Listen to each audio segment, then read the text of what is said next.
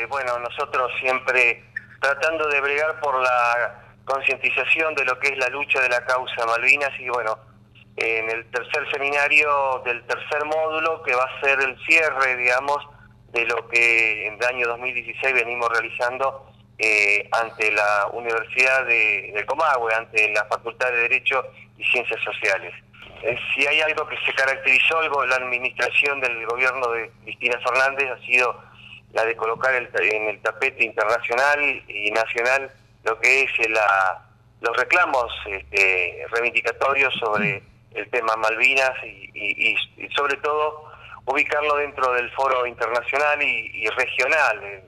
Eh, la UNASUR, el Mercosur, ha sido uno de los foros, eh, lugares donde más se ha hecho hincapié y lo ha, sido contagiado por los distintos países que hermanos, ¿no? Claro. Y sobre todo ante Naciones Unidas.